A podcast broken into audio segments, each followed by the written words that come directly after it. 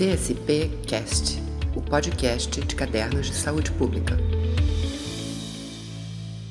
Olá, eu sou Vinícius Mansur, jornalista, e esse é o terceiro episódio de entrevista com autores, uma iniciativa da revista Cadernos de Saúde Pública, em parceria com a Escola Nacional de Saúde Pública, a ENSP da Fiocruz. Dessa vez nós vamos conversar sobre o artigo Desafios da Pandemia de Covid-19, por uma agenda brasileira de pesquisa em saúde global e sustentabilidade. Para isso, nós temos aqui a Deise Ventura, autora do artigo e coordenadora do doutorado em saúde global e sustentabilidade da Faculdade de Saúde Pública da USP. Também é presidente da Associação Brasileira de Relações Internacionais. Olá, Deise, obrigado pela sua presença. Eu que agradeço a oportunidade, Vinícius. Maravilha. Também está conosco aqui a Miriam Ventura, que foi editora do artigo e é professora do Instituto de Saúde Coletiva da UFRJ. Oi, Miriam, obrigado também por estar aqui conosco. Ah, obrigada a vocês, Vinícius, por escolher o artigo para a gente debater e tentar avançar e chamar a atenção desses temas tão importantes. Maravilha, gente. Então, indo já direto né, para o nosso artigo em questão aqui hoje, já queria conversar com a Deise diretamente, Deise, que o seu artigo, né, o artigo de vocês, parte da premissa de que a saúde deve ser estudada e pensada em escala global. Em tempos de pandemia, essa premissa parece meio óbvia, mas é somente por causa de pandemias que essa área de pesquisa é importante? Que mundo é esse que, que, essa, que demanda um estudo estruturado sobre saúde global? Né? Gostaria que você fundamentasse um pouco essa premissa. Vinícius, é, é uma pergunta importante porque como a Covid-19 ocupou as manchetes uh, neste ano de, de 2020, muitas pessoas que descobriram essa temática agora uh, estão falando sobre ela sem olhar para trás, né? E, na verdade, toda a história da, do que no início se chamou de saúde internacional e agora se chama de saúde global começou muito antes a gente, eh, em relação especificamente a, uma, a, um tema tão polêmico como é o tema da quarentena e do distanciamento físico, do isolamento, hoje, a gente tem uh, o início de, da adoção desse tipo de medidas lá no século XIV, no território europeu, quando se descobre que os mesmos navios que trazem a riqueza trazem também a doença. E aí se adotam as primeiras medidas uh, de quarentena e a cooperação internacional mais institucionalizada começa no século XIX com a Conferência Sanitária Internacional de 1851, em que 12 estados se reuniam justamente para minimizar os efeitos negativos da quarentena sobre o comércio. Então, é, essas questões que nós estamos debatendo hoje já começam há muito tempo. A gente, mesmo que a gente aborde os primeiros relatos que existem de grandes epidemias, a gente nota já a, a, preocupação com o fato de que elas atingem as pessoas de forma muito diferente a depender da sua renda, a depender da sua eh, posição social. Então, são temas que vêm de muito longe e que envolvem outras áreas além das pandemias. A gente tem aí a questão da, da propriedade uh, intelectual, que é extremamente importante na nossa área. A gente tem a cooperação internacional, diversos programas internacionais de promoção da saúde, a questão do HIV, AIDS, o combate ao tabaco. Então, a saúde global tem muitos temas além da pandemia. E o que a gente diz no nosso artigo é que nós não podemos ficar com o que sobra entre uma catástrofe e outra. Inclusive, quando nós escrevemos esse artigo, ele, ele foi escrito por um grupo de professores do doutorado em saúde global e sustentabilidade da USP, entre eles um professor da Universidade de York que acaba de publicar também um artigo extremamente interessante nos cadernos de saúde pública sobre vulnerabilização, neoliberalismo e securitização da COVID-19. O, o João também é orientador do nosso programa, o João Nunes, e uh, ele participou desse nosso artigo. A nossa preocupação, quando a gente começou a escrever e que a gente não tinha ideia do que seria a dimensão da pandemia de Covid no Brasil, era já dizer o seguinte: se a gente ficar focando em episódios pontuais, a gente não se prepara, a gente não prepara principalmente o nosso sistema único de saúde, as nossas universidades, as instituições de pesquisa, e a gente vai só de forma reativa apagando incêndios. Então a gente tem que olhar para as estruturas e estar tá preparado, porque as ameaças vão ser as mais diferentes e infelizmente elas serão uh, muitas uh, daqui para frente. e só vão poder ser resolvidas por meio da uh, cooperação internacional. O que é internacional se resolve internacionalmente. É absurda a ideia de que um país sozinho, sem olhar para fora, consegue uh, resolver uma questão relacionada à propagação internacional das doenças, a não ser que a gente feche para sempre as nossas fronteiras, né? que a gente não faça mais comércio internacional, o que eu acredito que até para os mais fanáticos é absolutamente impossível e iria contrariar interesses econômicos importantes, além de mil outras razões. Então, a, a, a ideia é essa: saúde global é muito mais que pandemia. O tempo da, da relação entre os estados e a dimensão internacional e transnacional de questões que a gente vive no cotidiano aqui da nossa vida vão muito além disso. Agora, é evidente que esse momento da pandemia de Covid-19 chama atenção para o assunto, é, uma, é um momento de tomada de consciência é, muito importante, mas para que ele realmente adquira essa importância e nos ajude a resolver os nossos, os nossos grandes dilemas estruturais, nós vamos ter que disputar essa narrativa sobre, sobre a pandemia de Covid-19, né? Tudo, a, a, impressão que vai ficar da Covid-19 depois que ela terminar, e mesmo leituras que estão acontecendo agora, nesse momento, estão em disputa. Então, acho que esse artigo tenta ajudar também a olhar de uma forma menos, uh, digamos assim, reativa, de uma forma tão imediata, tentar ampliar o foco e olhar onde ela se encaixa num conjunto importante de elementos. Muito interessante. Miriam, o que, que você acha? Se conta para gente. Sim, Deise. Eu gostaria um pouco que você falasse nessa em, em relação às premissas que, que fundamentam o teu artigo, a, a, questão da sustentabilidade como uma pauta axiológica para direcionar essa narrativa ou para uh, vencer os desafios conceituais de uma saúde global. Que nós sabemos que nós temos um conceito de saúde global consolidado, bastante conservador, né? e que os desafios que nos têm sido apresentados de diferentes pandemias, epidemias e outras questões, como você coloca no próprio artigo, sindemias, depende de uma saúde global crítica, e nesse sentido, da saúde global crítica, é, a gente tem realmente um desafio na formulação conceitual nas disputas dessa narrativa. E o que eu gostei bastante foi trazer a sustentabilidade, que ainda é um conceito pouco conhecido e, e ainda bastante polissêmico, como você mesmo, vocês mesmos destacam, com uma pauta axiológica que vem somar a diversidade enquanto valor, a solidariedade, a equidade, a igualdade. Então, eu acho interessante a gente um pouco ressaltar e ouvir você sobre a sustentabilidade e qual é se a sustentabilidade não estaria para a solidariedade, que foi o grande pauta axiológica da, da epidemia de AIDS, se a sustentabilidade não seria agora a nossa pauta para a nossa agenda.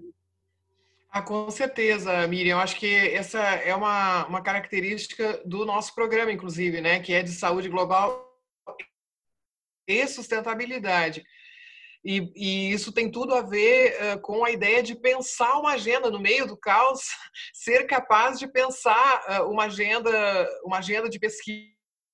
Eu acho que isso tem a contribuição fundamental da Helena Ribeiro, da Gabriela de Júlio que, que, e do próprio João Nunes, que também participam desse artigo, também assinam esse artigo, Eliseu Waldman, a Patrícia Jaime e a Cláudia Bogos, que trouxeram contribuições fundamentais para o nosso programa na área da epidemiologia e também na questão de, dos, dos alimentos, né, da sindemia eh, global, toda, toda essa, essa discussão sobre soberania alimentar, que é tão importante.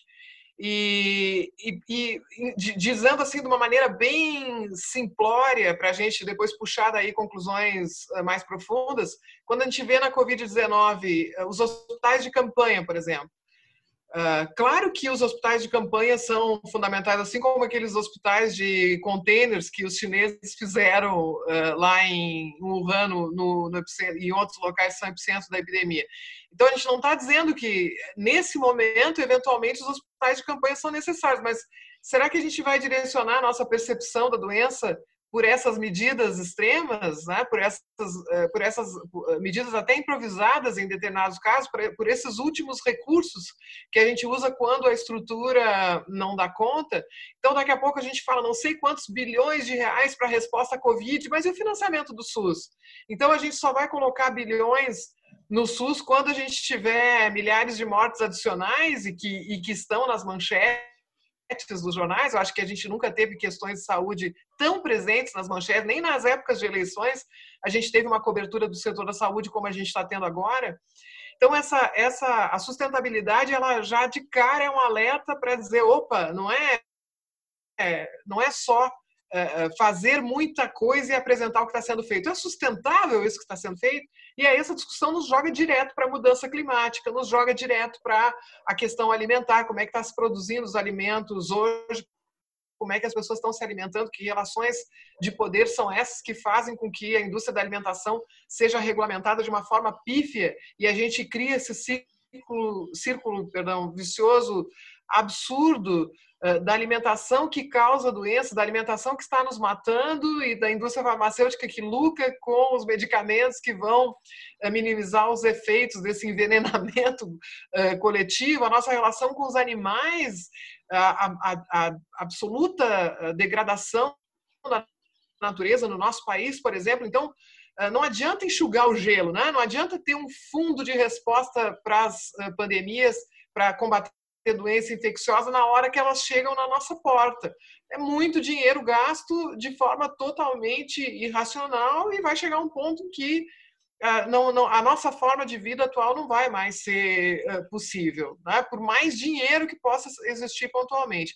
Então, a questão da sustentabilidade é uma questão de princípio para nós. Tudo que a gente analisa ou propõe se perguntar qual é o vínculo com a sustentabilidade que a gente pode uh, imaginar e, e, e, claro, quando a gente diz isso, sempre tem reações negativas. Não, mas a pandemia é importante e tem que ter uma resposta. A gente também acha, não tem nenhuma dúvida. Precisa eh, responder a essa emergência. Mas não dá para a árvore esconder a floresta. Até para ser eficiente na resposta da emergência, a gente tem que ter sempre em mente as questões mais profundas. Maravilha, Deise. Eu vou querer até entrar nesse ponto da sustentabilidade é, mais para frente, e entrando um pouco mais na questão da sustentabilidade estrito senso relacionada à agenda, né? Porque no artigo você faz um debate bem amplo, né, da, da importância de, da gente ter uma visão é, lato senso aí da sustentabilidade, né, em um sentido multivariado. É, mas eu quero voltar um pouco, eu acho que assim, numa não é bem uma premissa do artigo, mas é basicamente uma defesa, né, que o artigo de vocês faz sobre a necessidade de uma agenda brasileira né, de pesquisa em saúde global. Né? E aí eu queria voltar um pouco, você falasse especificamente dessa agenda, né? no, que, que, no que consistiria essa agenda brasileira, né? quais são as áreas que estão envolvidas aí, o que, que a gente está falando, o que, que vocês estão propondo quando vocês falam em uma agenda brasileira de pesquisa em saúde global?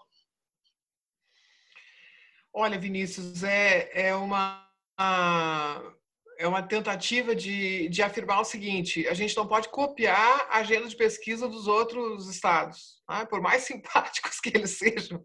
Né? Quer dizer, a gente não tem. A, a, seria uma subordinação a, científica, acadêmica, cultural que é inaceitável para o nível que o Brasil já tem há muitos anos na área de saúde, de pesquisa na área de saúde coletiva e outras áreas conexas, né? por exemplo, direito internacional, relações internacionais são os campos nos quais eu atuo mais, com o recorte da, da saúde, a gente já tem massa crítica há muitos anos, não tem nenhum sentido a gente importar uma agenda de pesquisa.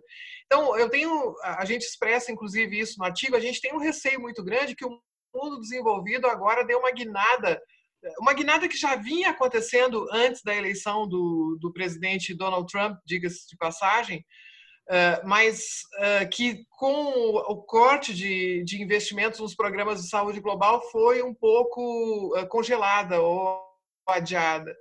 que é a, perceber a, a, saúde global sob o prisma da segurança e bem na linha da, da vigilância, no sentido de ter um grande esquema internacional de vigilância que torne os países em via de desenvolvimento ou menos desenvolvidos capazes de dar o alerta a tempo do mundo desenvolvido se fechar para as doenças não entrarem, né?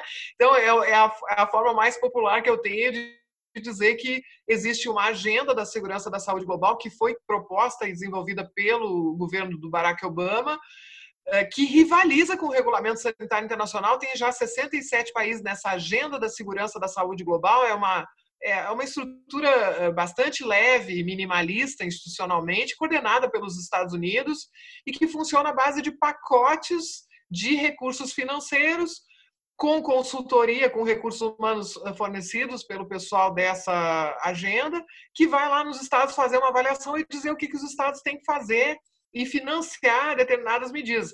Ao passo que o Regulamento Sanitário Internacional, se a gente for de fato cumprir as obrigações que uh, uh, engajam 196 estados, que são os que subscrevem o Regulamento Sanitário Internacional, para a gente cumprir, a gente tem que ter sistemas de saúde, né? Esse é o problema do Regulamento Sanitário Internacional. As 13, as 13 capacidades lá que precisam ser desenvolvidas, prevenção, comunicação, legislação, resposta, controle de fronteiras, vigilância, tudo isso tem que ter um sistema. Né? E, e, e quanto mais é, o, universal for o acesso, mais o país vai ter condições de cumprir o regulamento sanitário internacional.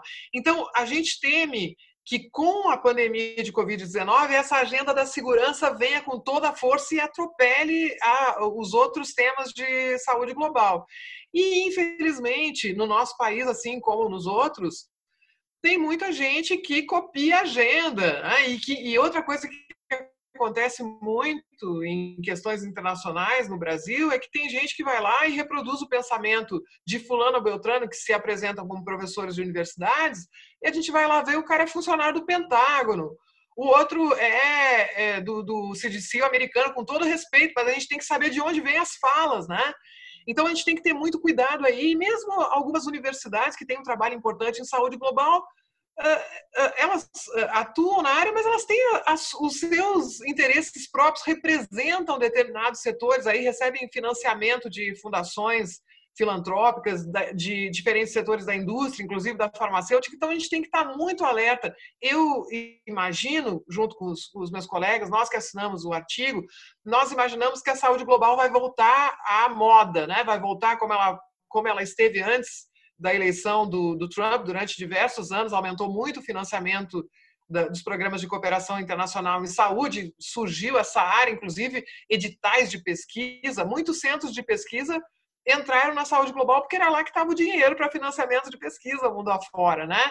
Então a gente tem medo que esse efeito se crie, mas com um viés. E nós somos referência, então, o Brasil é referência internacional em matéria de, de saúde coletiva. Não tem nenhuma obra séria sobre uh, saúde global que não cite o Brasil como referência em diversos aspectos não só pela existência do Sistema Único de Saúde, mas pelo nosso protagonismo em diversos programas. Então, a gente tem o que dizer em matéria de, de saúde global. Claro, estamos vivendo um momento de decadência do que a gente chama de, de política externa de saúde. Mas temos um acervo aí importante e massa crítica dentro da, da academia para ter a nossa, nossa forma de ver. Agora, claro, ela não pode ser uma forma uh, arbitrária e nem dizer, ó, só é saúde global é aquilo que a gente faz, né? Não pode ser assim. Né? Então, nós procuramos nesse artigo falar de uma gama variada de temas que contemplam a sustentabilidade, como disse a Miriam, dentro da saúde global. Eu acho que essa pode ser a nossa cara, né? Sem prejuízo de, de, de outras propostas que surjam, o que a gente quis dizer é, opa, não precisamos seguir a agenda do mundo desenvolvido, né? A gente já tem aqui massa crítica para isso. Então, a, a ideia é essa, agenda brasileira no sentido de achar um lugar para os temas que a gente acha importante na saúde global e não importar uma agenda de fora, mas também dar uma olhada em questões uh, que, uh, em função de interesses ideológicos, partidários, etc., podem tentar ser abafadas agora. A gente acaba de ver a retirada das, das humanidades do edital de, de pesquisa de iniciação científica do CNPq. A gente, nesse artigo, diz: ó, as ciências sociais e humanas são extremamente importantes para a saúde global e sustentabilidade também, né? As ciências sociais têm muito a dizer aqui. Então, a gente vai fazendo um jogo e construindo o que eu acho que é uma perspectiva, claro que nosso artigo não é taxativo, mas é a tentativa de puxar um debate. Ó, vamos ver a nossa maneira, né? a nossa agenda de pesquisa em saúde global. Miriam, quer complementar? É, eu queria devolver um pouco para a Deise e uma o que, que a gente pode fazer né, é, entre nós. Nós sabemos que já estamos com é, questões de fragmentação entre nós, pesquisadores, em vários setores. Né? A própria saúde coletiva, bastante fragmentada e segmentada nos últimos anos, e, e um pouco pensar estratégias entre nós, enquanto pesquisadores, rede de pesquisadores, para produzir essa agenda. Eu vejo que a gente está sem financiamentos de organizações internacionais para esse fim. Como ela disse, eu acho que vai haver, sim, financiamentos direcionados para é, a agenda do Norte, não a nossa agenda. O próprio Fórum Mundial, né, a gente teve, uh, o último já não, não teve essa repercussão. Então, com a experiência da Deise na academia durante tantos anos, como que a gente pode, Deise, de fato, tentar iniciar uma rede de pesquisadores com esse interesse que possamos fazer frente a, a até a estrutura estatal que não está nos absorvendo como antes. Olha, Miriam, acho que o jeito é, construir iniciativas conjuntas, algo, algo que, sobre o que eu não tenho a menor dúvida. As, as nossas rivalidades do passado a gente precisa enterrar.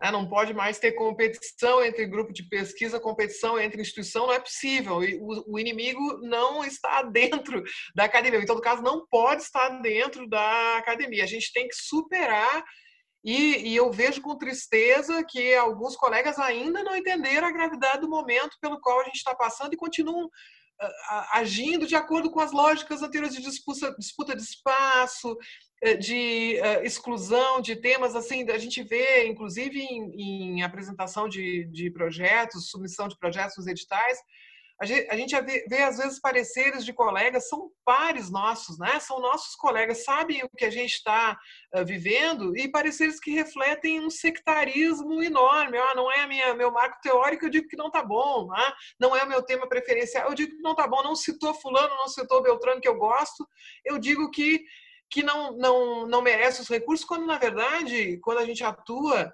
como avaliador, não interessa se a gente concorda ou não concorda. A única coisa que a gente tem que fazer é dizer se tem nível, né? se, se é, do ponto de vista científico, se é algo de valor, e não se eu acho bom ou se, ou se eu concordo. E outros comportamentos, disputas por postos institucionais, a gente vê ainda isso se manter. Acho que é o contrário, uma universidade tem que levantar a bola para outra, a gente tem que tentar fazer o máximo de, de iniciativas comuns, nos unir para resistir também a essa agenda terrível de ataque à, à, educação e à ciência de uma, de uma forma geral, e vamos ter que nos unir para disputar recursos internacionais para pesquisa. Claro que uh, esse, esses financiadores internacionais têm os seus objetivos próprios também, né?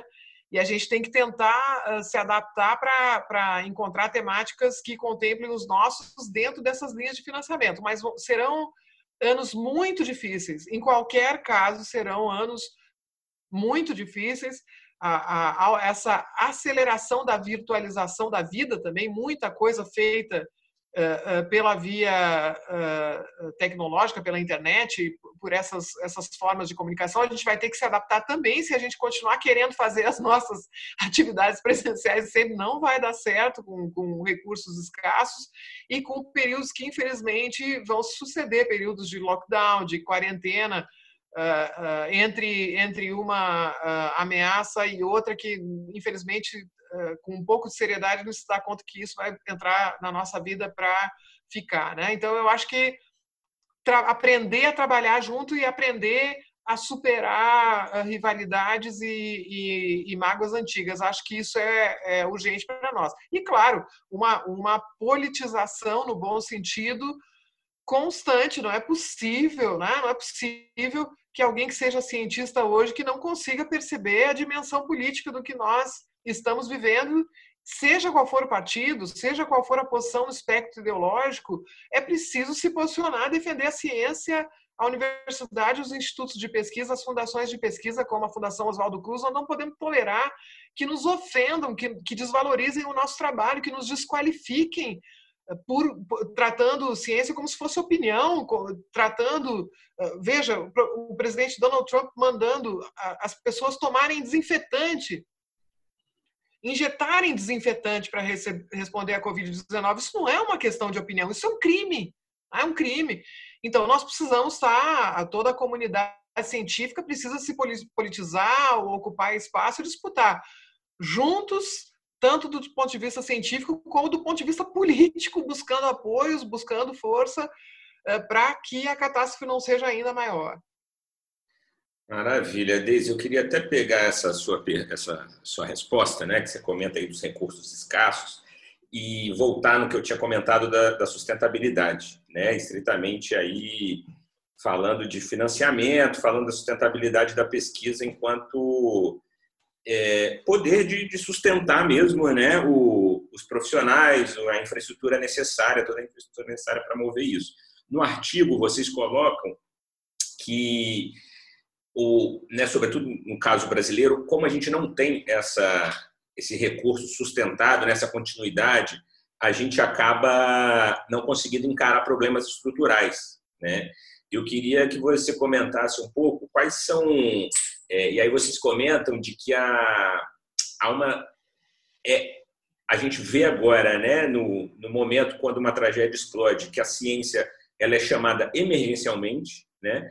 é, e desesperadamente também, como a gente tem debatido bastante aqui em cadernos, e isso vai produzir respostas emergenciais. Eu queria que você abordasse um pouco assim, né, essa relação entre esse financiamento escasso e os limites que a gente tem agora de, dessas respostas emergenciais, né? Ou seja, queria que você tentasse exemplificar, né, para resumir, é, qual é a diferença que faz um, um, financiamento estruturado? Quais são os problemas, por exemplo, que a gente poderia resolver, e acho que você cita alguns no artigo, se a gente tivesse uma agenda realmente sustentada né, é, em saúde global, enfim, saúde pública?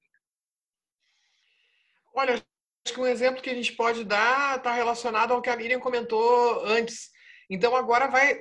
Já existem diversos editais abertos para a Covid-19, uh, fast track em, em, em diversas publicações, caminho totalmente aberto para a Covid-19. Nós já vivemos isso com o Zika em, em 2015 e 2016. Né? Então, todos os horizontes se abrem. O dinheiro foi todo para a Zika em, em, em, 2016. Agora, 2020, todo o dinheiro vai para a Covid. Que história é essa? Não é, não é possível.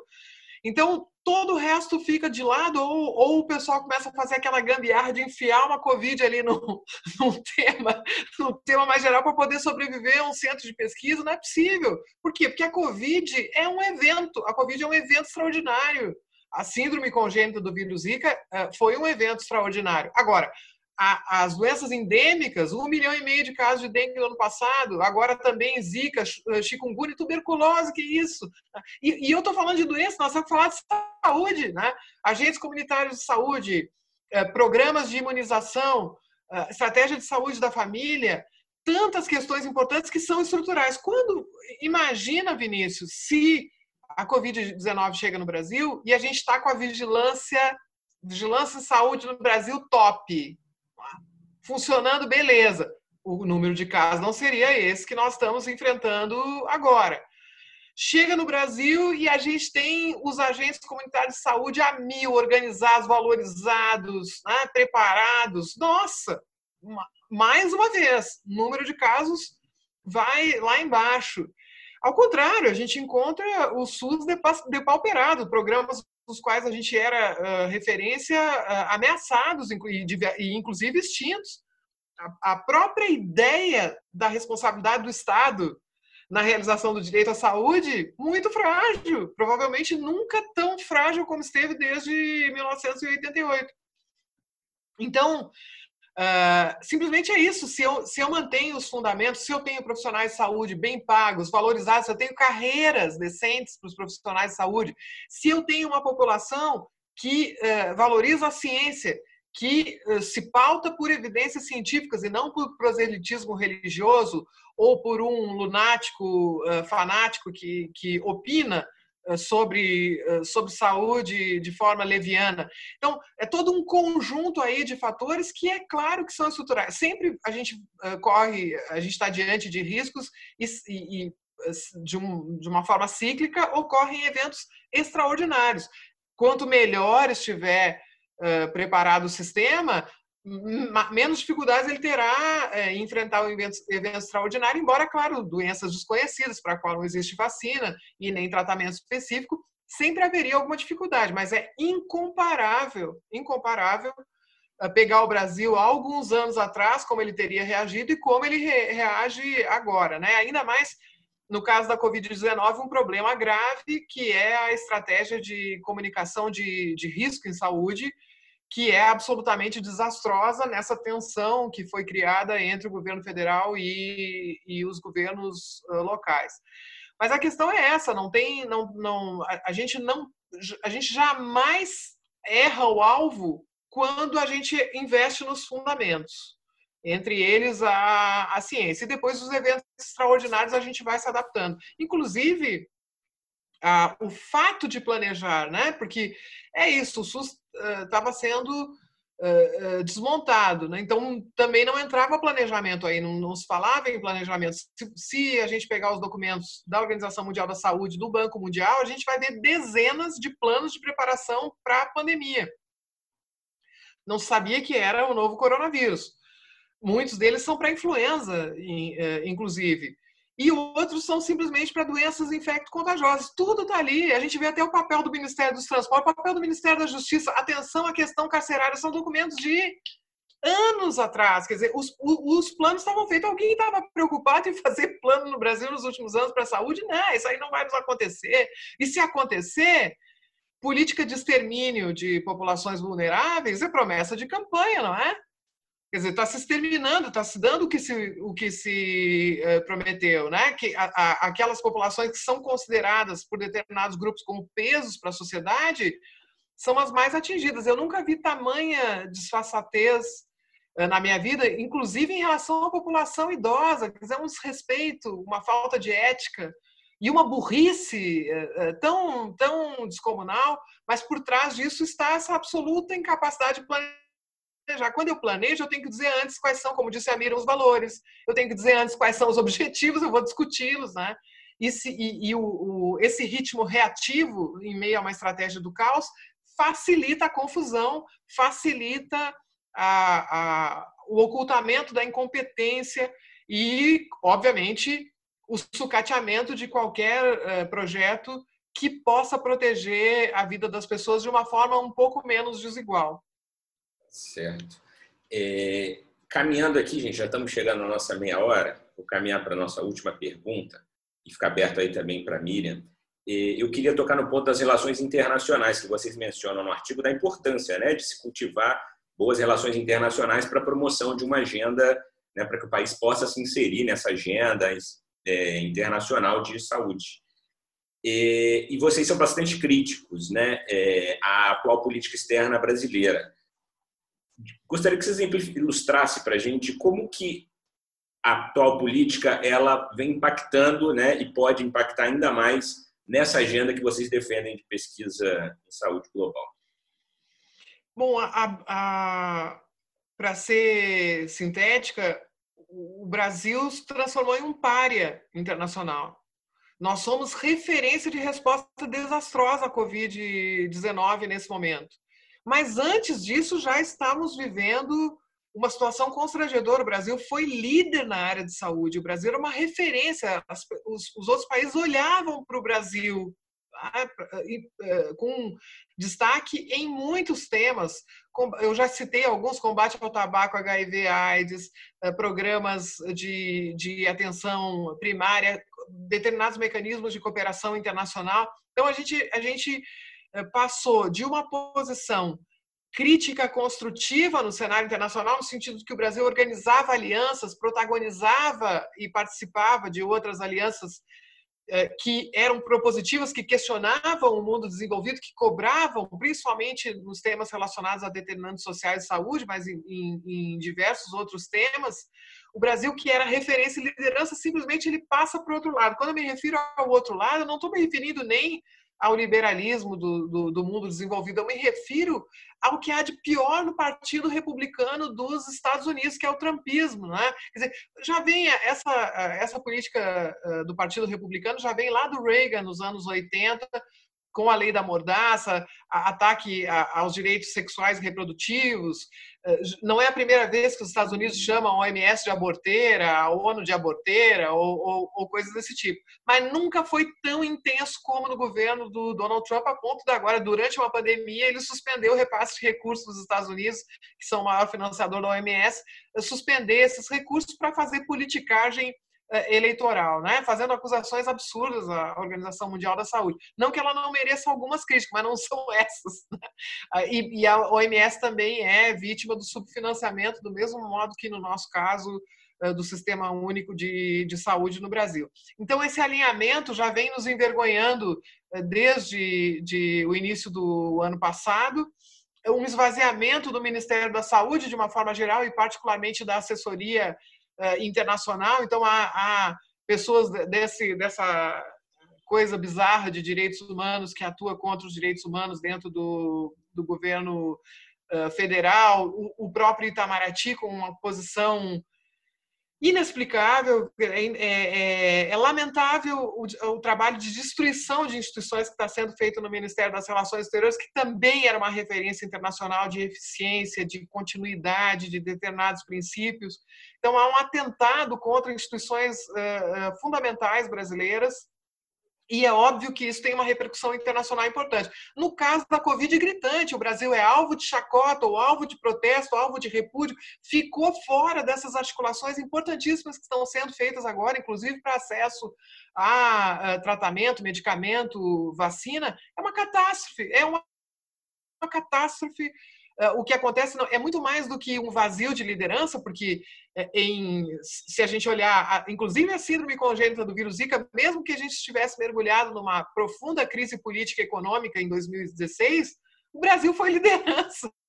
O Brasil disse para onde tinha que ir é, na resposta à síndrome congênita do vírus Zika. E agora, não somente a gente se ausenta, o Brasil deixa de ser uma liderança, mas ele passa a ser uma vergonha uma vergonha no, no, plano internacional. Então, isso nos preocupa muito e eu acho que um artigo que aprofunda muito essa questão, publicado no mesmo espaço temático do, do se não me equivoco, no mesmo mês que o nosso artigo, é o artigo do Paulo Bus e do Sebastião Tobar sobre a cooperação internacional na época, nesses tempos de Covid, em que eles dão a linha. Né? Eles simplesmente, o Paulo Bus e o, e o Tobar, dizem o que, que a gente poderia estar fazendo nesse momento com o que a gente já tem e, e tudo isso para dizer que esse espaço temático da Caderno está maravilhoso, tem muita coisa boa. Eu citei já agora rapidinho, não sei quantos artigos eu já citei, porque a gente acompanha com muita, com muita atenção, porque é isso, é um espaço crítico de reflexão sobre o que está acontecendo e também propositivo. Né? Eu acho que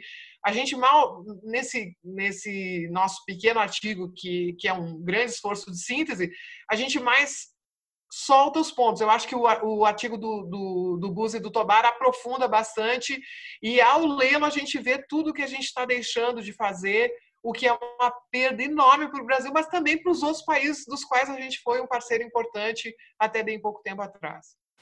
Maravilha. Miriam, quer partir para o seu último comentário? Sim, é um comentário mesmo é, realmente os números temáticos estão bem interessantes. Eu vou citar mais um, que foi do Kennedy Camargo, sobre ciência, e aí eu faço. E como se produz né, uma pseudociência também, e como resistir a essa produção é, acelerada, sem conteúdo.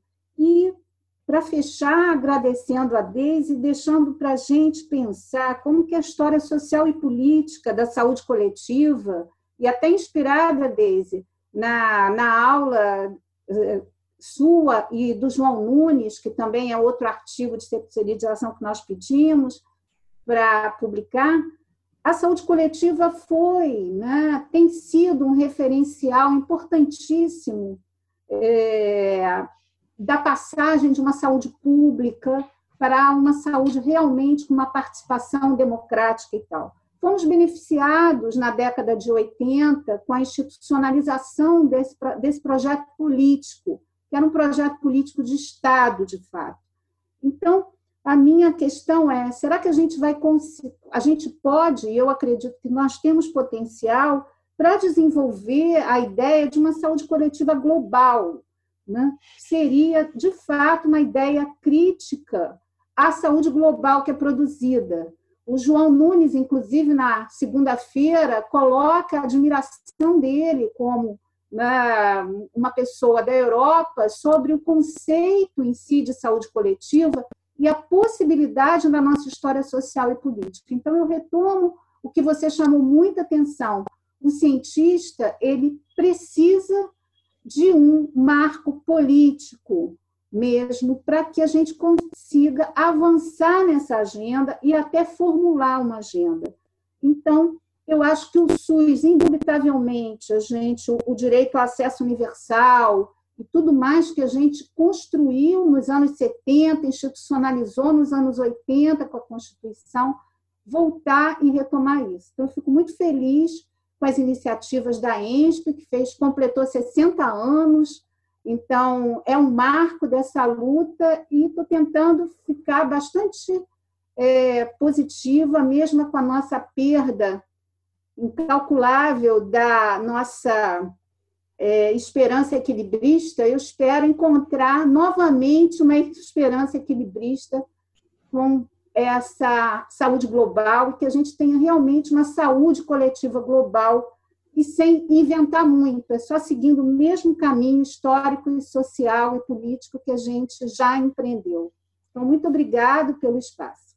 Maravilha, obrigado, Miriam. Está difícil, mas nós vamos encontrar sim essas saídas. É, queria agradecer a vocês, Miriam, Deise, muito obrigado por terem né, disposto do tempo de vocês aqui dizer que o link para o artigo né, de vocês vai estar aqui embaixo. Vou colocar também o link para o artigo que você indicou, desde o Paulo. E também convidar todo mundo para nos seguir nas redes sociais, também vai estar aqui embaixo, Twitter, Facebook. E até o próximo aí, quarto episódio de Entrevistas com Autores, tá bom? Muito obrigado, gente. Tchau, tchau. Obrigada Até o próximo e fiquem em casa. E fiquem em casa. ficamos em casa trabalhando muito, pelo que a gente está vendo. É isso aí. É isso. Um abraço. Gente. Muita esperança para gente. Muito obrigada. Abraço. Tchau. CSP Cast, o podcast de cadernos de saúde pública.